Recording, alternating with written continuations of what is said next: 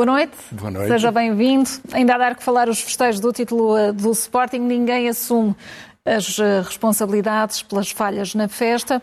Como é que tem assistido a esta espécie de exercício de passa-culpas? Bem, em primeiro lugar, há uma responsabilidade que toda a gente assume, que é a vitória do Sporting, que é uma vitória histórica há 19 anos, com um resultado absolutamente conclusivo. Nunca perdeu um jogo no campeonato, ainda faltam dois jogos, mas até agora eh, esse resultado mantém-se e é muito raro, se não único, enfim, sobretudo se, se, se enfim, dependendo do que, do que possa vir a acontecer. Uma vitória merecida, acho que vale a pena dizê-lo, eu não sou sportinguista, é, é, conhecido, mas muitíssimo merecida, tiro o chapéu, porque foi hum, muito impressionante. E tenho sublinhado também que acho que, em geral, quase sempre, o treinador é muito elegante. Houve muita gente que me criticou por causa disso, mas como é que é possível? Hum. Bom, mas é, é, o que eu penso e é assim que eu, que, eu, que eu digo. Dito isto, era de esperar que houvesse uma grande festa, porque naturalmente a massa associativa estava muito entusiasmada com a, a, quase certeza de que naquela noite haveria uma vitória, eh, estava à espera há muito tempo e, um, eh, e há ao mesmo tempo também uma vontade de desconfinar, uma vontade das pessoas de poderem voltar a viver alguns momentos de emoção, tudo isso conjugado era de esperar que houvesse uma multidão. As várias autoridades envolvidas eh, não o anteciparam, pelo menos nesta dimensão. E percebe-se agora que houve uma, uma, tensão sobre as várias alternativas, fazer a comemoração à volta do estádio. A PSP até sugeriu dentro do estádio, o que, vendo agora com o que sabemos do que aconteceu, parecia a solução mais razoável, se fosse possível fazer entrada como é, por portas diferentes, enfim, uhum. manter alguma separação lá dentro. É, é claro que há algum risco de contaminação neste festejo, como haveria no estádio, e porventura outros clubes protestariam, porque então há uma festa dentro do estádio, porque é que não pode haver noutros jogos, mas era um momento único, especial, que na verdade nenhum outro pode comemorar, só há um, um campeão.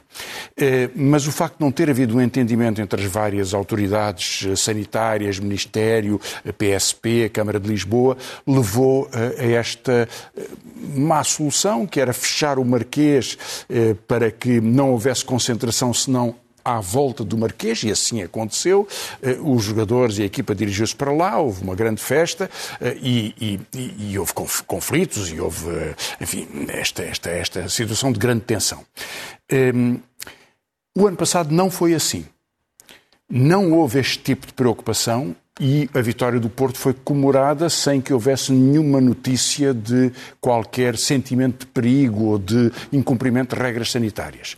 Na verdade, noutros casos, em Fátima, no dia de 12 para 13 e no dia 13 de maio, as regras foram cumpridas com muito cuidado. Sabe-se que as reuniões partidárias continuam a ter essas regras e têm que as ter, e, portanto, a precaução justifica-se até porque hoje saiu, por exemplo, um relatório que dizia que dos 3 milhões e 300 mil pessoas que terão morrido de Covid, pode ser um número tão subestimado, podem faltar 7 milhões ou 13 milhões neste cálculo. Era o que o The Economist uh, citava no, no, no, estudo, no estudo que tinha. Portanto, a precaução tem que se manter. Não aconteceu assim porque não houve organização para poder dar uma resposta suficiente que tinha que ser dada à vontade de comemorar daquela, daquela parte da população, que tinha que ser respeitada não podia ser de outra forma, e, portanto, isso criou incidentes sucessivos, eh, aglomerações excessivas. E é normal que agora se façam, se façam comparações, isso coloca em causa a legitimidade para as imposições, para as restrições em outros eventos? Bom, sim, surgiram depois clubes, não tem muito sentido, ou, ou, discotecas a dizer, bom, então nós também. Não tem muito sentido, porque eh, se houve um excesso, isso não justifica que haja, fora do tempo próprio do desconfinamento, porque terão que voltar a abrir as discotecas, terá que terminar o tipo de restrições nos restaurantes, em bares e em outras atividades, assim que a vacinação o permitir, oxalá seja o mais depressa possível, vai demorar ainda algum tempo, bem sabemos, sobretudo para ter a segunda dose da, da vacinação, mas eh, tirar desta conclusão de que se houve um abuso, então ele deveria ser generalizado, isso não, não tem grande sentido. E, portanto, é mais o desespero de alguns setores económicos que estão muito atrapalhados, como se compreende, do que propriamente uma resposta racional. É preciso manter regras prudentes num prazo de desconfinamento que seja adequado, oxalá seja rápido, para eh, que possamos viver o verão eh, com grande parte da população vacinada. E houve um debate muito quente esta semana, muitas críticas também. Quem permanece em, em, silêncio é o Ministro da Administração Interna. Já deveria ter eh, tido aqui uma, uma reação ou foram suficientes as declarações do Primeiro-Ministro assegurar Eduardo Cabrita e dizer que tem um excelente Ministro da Administração Interna? Foi, foi um pouco surpreendente, mas compreende-se. É o que António Costa... António Costa defenderá Eduardo Cabrita, aconteça o que acontecer. Aconteceu melhor ou aconteceu pior. Porque é uma relação política e pessoal intensa e ele quer mantê-la, é, é a forma dele, dele perceber a coerência do governo. Isso leva, aliás, alguns setores da oposição a perceberem que, como Eduardo Cabrita ficará sempre, torna-se um alvo fácil porque pode ser criticado e não haverá nenhuma consequência e a crítica vai se eternizar eh, sempre ao longo do tempo. Eh, Eduardo Cabrita deveria ter falado logo, deveria ter respondido logo porque é a autoridade máxima. É claro, quando o Primeiro-Ministro fala sobre o assunto, bom, é, o Governo falou, e pronto, falou o Primeiro-Ministro.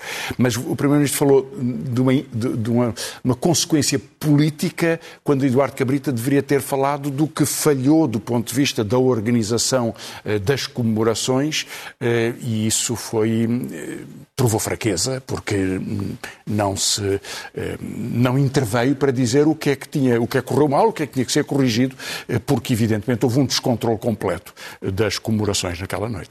Hum. Avançamos para, para as eh, revelações relativamente ao, ao novo banco eh, no Parlamento, com as audições desta semana. Como é que encarou e que interpretação faz das, das declarações, nomeadamente de Luís Filipe Vieira? Houve duas, eh, dois momentos muito importantes na Comissão de Inquérito e depois um debate com o Primeiro-Ministro. O primeiro é a continuação da audição dos grandes devedores, entre os quais Luís Filipe Vieira, que devia mais cuja empresa devia mais de 300 milhões de, de, de euros e que eh, reciclou essa dívida com a sua passagem para um fundo eh, que é dirigido por um vice-presidente do seu, do seu clube, do Benfica, e aliás em que um dos seus filhos tinha também um papel, um papel uh, importante. Uh, e tudo isso parece mais uma ginástica contabilística do que propriamente um acerto de contas, porque foi um adiamento dos pagamentos e é de antecipar que no dia eles não venham a, a ser pagos. Portanto, é, é uma técnica de desviar responsabilidades e, enfim, com, com, com acordo com o banco.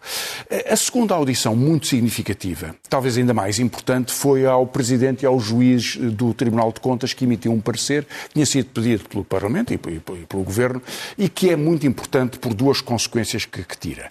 A primeira é que tem vindo a ser paga na injeção de liquidez eh, anual ao novo banco eh, prejuízos que decorrem da sua atividade geral e não da imposição do contrato específico que determinava um certo valor total de pagamentos e um ritmo de pagamentos. Ou seja, tem havido um abuso contratual.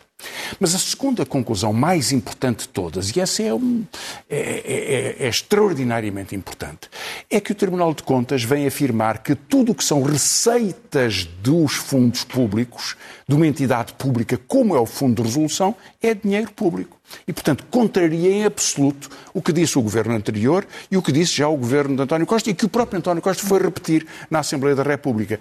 Basicamente, o que ele diz é isto. Nós, durante um tempo, pagámos com dinheiro do Fundo de Resolução e do Orçamento, muito bem, é dinheiro público. Mas agora vamos pagar o dinheiro do contrato ao Lone Star com um empréstimo dos bancos. É verdade. Só que esse empréstimo dos bancos a pagar até 2046 é pago com os contributos que os bancos têm, que, por força de lei, que dar ao Estado. Ou seja, se pagam ao Estado o que lhe é imposto por lei, são receitas públicas. E são receitas públicas que vão amortizar essa conta, é dinheiro público. O Tribunal de Contas tem inteira razão inteira razão. Não vale a pena fazer uma maquilhagem de contas para disfarçar responsabilidades políticas, porque há aqui um contrato que foi definido em condições difíceis, certamente, eu compreendo que sim, que é desastroso do ponto de vista do seu eh, desenrolar e em relação ao qual houve abuso sistemático. Que o Primeiro-Ministro procure defender-se, eu percebo porquê. Porque foi o Banco de Portugal, em colaboração com o Ministério das Finanças, Mário Centeno, hoje governador do Banco de Portugal e, portanto, muito ativo a defender eh, este contrato, que eh, estabeleceu estas condições. Mas estas condições foram erradas e o governo podia ter alegando justificadamente o abuso contratual, imposto uma revisão para proteger o dinheiro público. No entanto, eh, António Costa não o quer fazer. O Partido Socialista até utilizou uma estratégia que eu acho que é surpreendente. Quer dizer, bom, a culpa foi de Sérgio Monteiro. Um secretário de Estado do, de Maria Luísa Albuquerque, portanto do governo PSD-CDS, porque foi ele encarregado pelo Banco de Portugal de fazer a negociação.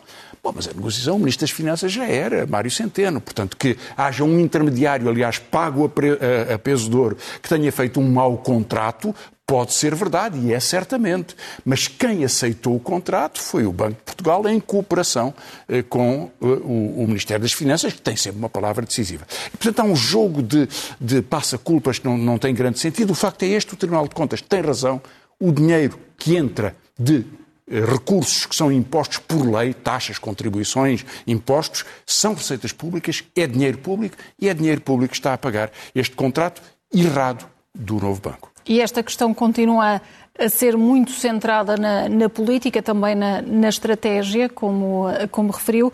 Na entrevista de ontem, o, o Presidente da República voltou a falar na, na estabilidade política.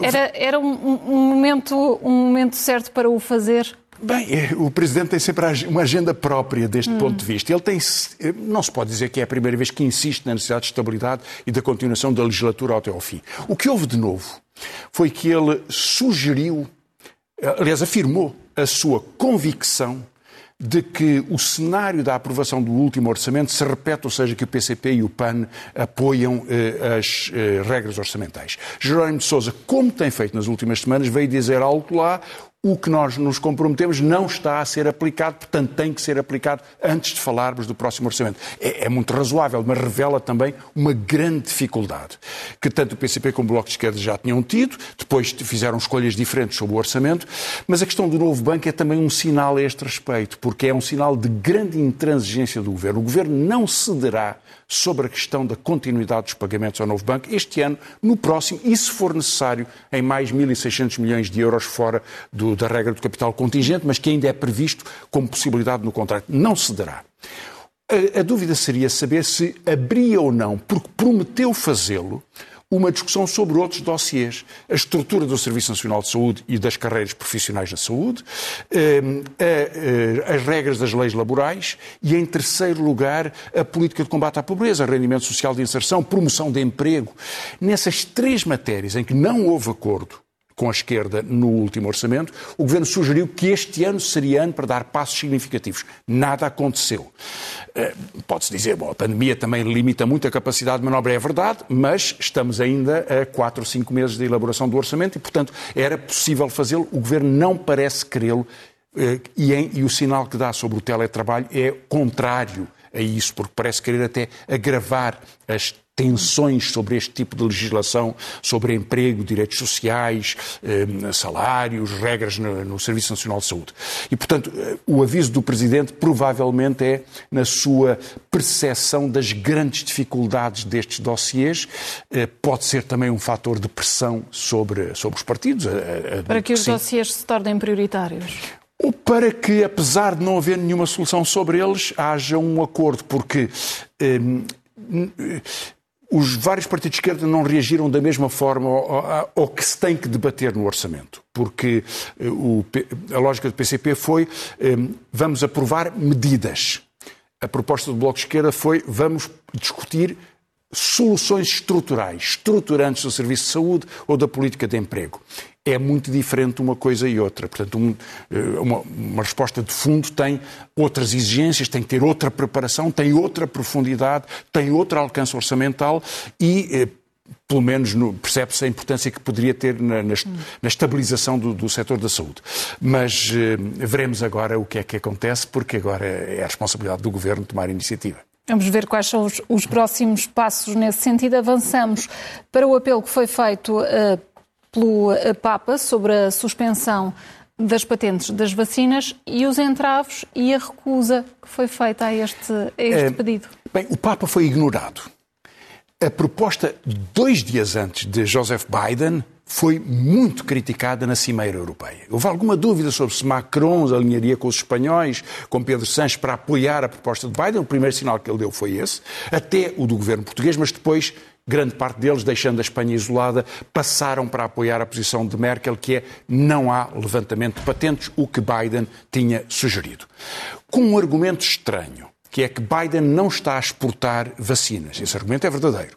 Mas eh, veremos o que vai acontecer nos próximos meses, porque a população norte-americana está quase vacinada. E em todo o caso, isso não justificaria que não houvesse a vontade de um entendimento para permitir a duas grandes potências industriais, a África do Sul e a Índia, aumentarem a produção das patentes, havendo licenças compulsórias, que é uma regra legal que está nos tratados internacionais, precisamente por situações deste tipo. Portanto, a resposta da União Europeia foi uma resposta totalmente determinada pela vontade alemã de proteger o seu campeão, que é a BioNTech, que está a trabalhar com a Pfizer numa vacina. E, portanto, a recusa da posição de Biden é uma, uma jogada política, ignorar a posição do Papa, bom, percebe-se porquê, porque é um grande incómodo, mas, na verdade, a União Europeia está também a recusar a posição de Guterres, que há muitos meses tem proposto o levantamento das patentes, e da própria Organização Mundial da Saúde e da própria Organização Mundial do Comércio. Porque os diretores destas duas organizações mundiais eh, fizeram um comunicado conjunto a dizer nós queremos que haja facilidade de produção nas melhores condições tecnológicas. E, este, e esta recusa é muito mesquinha do ponto de vista industrial, até porque a experiência disse. Eh, em 1998, Nelson Mandela, presidente da África do Sul, fez uma guerra contra as farmacêuticas, foram ao tribunal contra as farmacêuticas para conseguir reduzir o preço dos antirretrovirais de, por causa da SIDA. E o governo americano apoiou as empresas farmacêuticas e depois mudou de posição. Al Gore, sobretudo, que era vice-presidente. E, portanto, estas empresas foram forçadas a vender mais barato. Depois o Brasil fez o mesmo em 2007, também a propósito da SIDA. E repare, a proposta de Guterres, do Papa, de Biden, quais são as duas soluções que apresenta? É permitam que outras unidades façam, ampliem a produção muito rapidamente, percebe-se porquê, ou se não o quiserem fazer, pelo menos aceitem processos de cooperação tecnológica, hum. Como os Estados Unidos já impuseram no caso da Johnson Johnson, da Janssen, que está a ser produzida por uma outra empresa, pela Merck, que é uma das maiores empresas mundiais. Portanto, este tipo de cooperação pode ser o resultado da pressão sobre as patentes num acordo intermédio que pode, ser obtido neste contexto. Em qualquer caso, a ideia de que é preciso produzir muito mais, muito mais depressa, para chegar à Ásia, à América Latina, à África, ao, ao sul da África, é totalmente justificado. E Portugal devia defender esta posição, porque Portugal continua a ser o país que tem um número de casos de incidência e de mortes maior do que a União Europeia. Temos todas as razões para olhar com muita preocupação para a possibilidade da continuação de novas variantes e, portanto, a luta pelas patentes, a luta pelas vacinas e pela abertura do conhecimento científico como bem comum é absolutamente decisivo para a, para, para a humanidade neste contexto. Hum. Francisco Louçã, a marcar a atualidade deste dia também a carta contra a reforma das Forças Armadas. Pode fazer alguma pressão também quando for a, a votação desta reforma? É, é uma carta importante, porque são 28 oficiais generais, todos os chefes de Estado-Maior que estão em atividade, exceto um, incluindo chefe de Estado-Maior das Forças Armadas e chefes dos vários ramos. É, é certamente uma pressão grande, é a representação, digamos que politicamente ienes significa, talvez por tem sido Presidente da República, além de chefe de Estado-Maior também, ehm, e é um sentimento muito predominante entre os chefes históricos dos ramos das Forças Armadas. É, na verdade, as Forças Armadas Portuguesas são, têm uma particularidade. O tema até foi discutido no Conselho de Estado por iniciativa do Presidente, como ele lembrou, e é verdade que tem uma particularidade, foi muito marcada pelos 13 anos de guerra colonial, que, que organizou uma certa eh, relação, nem sempre fácil, entre os vários ramos, mas que permite explicar porque é que cada um deles procurou ter tanta autonomia e ser dirigido operacionalmente pelo chefe eh, do Estado-Maior de, de, desse ramo. E, portanto, a, a a coordenação dos vários ramos, que é feito por uma, por uma, por uma chefia comum, ehm, eh, foi sempre construída na base de uma grande autonomia ehm, eh, dos vários ramos, certamente subordinados ao poder civil e subordinados ao, ao governo, portanto, ao Estado português.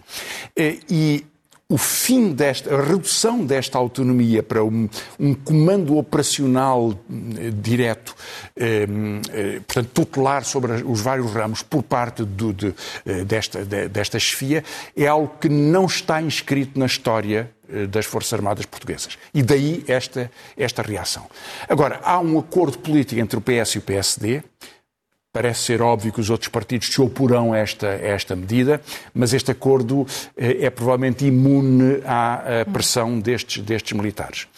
Ehm, agora, é, é, é, eu, achei, eu achei a carta muito extensa, tratando de demasiados temas, quando se podia ter concentrado sobre a questão da, da organização das, das, Forças Armadas.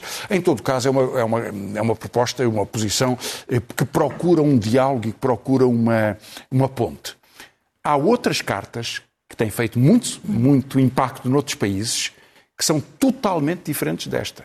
Há uma carta de 120 generais nos Estados Unidos a dizer que Trump é o presidente legítimo e que Biden roubou as eleições, que é uma coisa extraordinária depois de haver a consagração institucional, incluindo do Supremo Tribunal, para não haver nenhuma dúvida sobre a legalidade da, da, da vitória de Biden, e há chefes militares que vêm fazer o, ameaças deste ponto de vista, e há sobretudo uma carta em França de 2 mil militares anónimos mas 2 mil militares têm vindo a, a sugerir a necessidade de um golpe militar.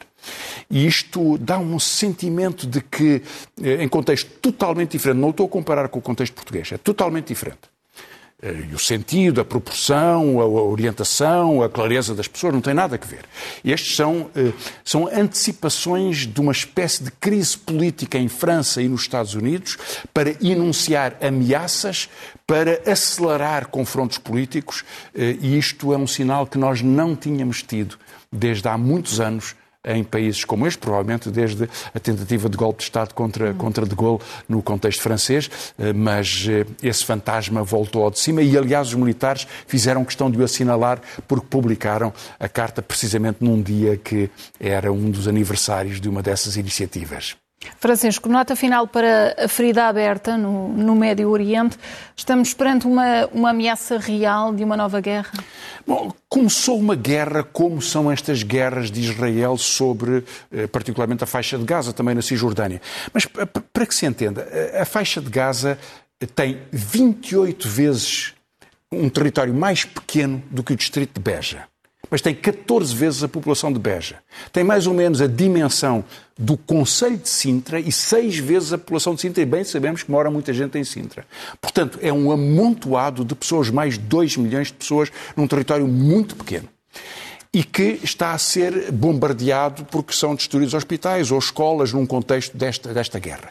Ela tem uma leitura política muito clara. Netanyahu não conseguiu formar governo depois das quartas eleições sucessivas em Israel e, portanto, há uma possibilidade hum, teórica de poder haver um governo que dispense o seu partido que tem conduzido este processo ao longo de muitos anos e, portanto, está a utilizar esta eh, a escalada de confrontação militar como uma forma de afirmação política eh, com um pretexto eh, muito cruel que é, que é a expulsão de casas de, de população árabe que vive no, no, em Jerusalém Oriental na base de uma lei que permite a reivindicação de, de, de, dessas casas por qualquer ehm, eh, reclamação, eh, mesmo que seja originária do século XIX. Eh, na verdade, o Netanyahu impôs uma, uma legislação sobre em Israel que é definir o Estado como um Estado judeu portanto, excluindo da noção de cidadania uma parte importante da sua população. Isto é uma forma de limpeza étnica que depois desencadeia estes conflitos, vai, vai tornando estes conflitos eternos, torna-os definitivos irreparáveis e eternos. E é uma jogada política que é feita com o bombardeamento desta, desta população. E eu creio que hum, é muito preocupante que não haja, que seja um dos mais claros casos de violação sistemática das, decisões das Nações Unidas para os quais não haja capacidade de resposta por parte da comunidade internacional. Francisco, rapidamente, o que é que nos traz de sugestões de leitura? Hum, há algumas sugestões. Humberto Brito, professor de Teoria da Literatura, Interrupção dos Sonhos, na Relógio d'Água, ensaio sobre Fernando Pessoa. Começa com a, a, única figura feminina que Fernando Pessoa põe a falar nos seus eh, textos. Eh, já Emília Pereira de Almeida, também no Relógio d'Água, que escreveu, aliás, um livro com Humberto Brito, Marmoto, que é a história de dois, uma jovem e um idoso, que são eh, pessoas que vivem na rua eh, e que nos contam, eh, nos contam a sua história. Eh, depois, na Guerra e Paz, Eugênio Lisboa, vamos ler um conjunto de preceitos e uma lista dos livros que ele recomenda, não é, não é a minha, mas é interessante ver. E depois eh, três, eh, três escritoras portuguesas, Luísa Costa Gomes, uma escritora consagrada, na Dom Quixote, 13 contos sobre a, sobre a água, Afastar-se, Patrícia Portela, Ifan, na Caminho, é uma história eh, sobre, sobre, um drama, sobre a dificuldade da vida, escrito, enfim, será uma surpresa para, para as suas leitoras e leitores. E, finalmente, Julieta Monginho, que é uma magistrada, que tem tido uma carreira hum, persistente na literatura, aliás, com muito reconhecimento. Volta ao mundo em 20, 20 dias e meio, eh, na Porta Editora, que é a história de uma criança a fazer eh, o seu percurso eh, por entre quadros e a descobrir a vida. Só nos falta um momento zen. Só nos falta um momento zen. Uma chamada de atenção para um dos momentos mais culminantes da Cimeira eh, do Conselho Europeu do Porto, quando as máximas autoridades vão receber a homenagem da Câmara do Porto e eh, agradecer à população os seus aplausos. Vamos ver. Francisco Lassam, boa noite e até boa para noite. a semana.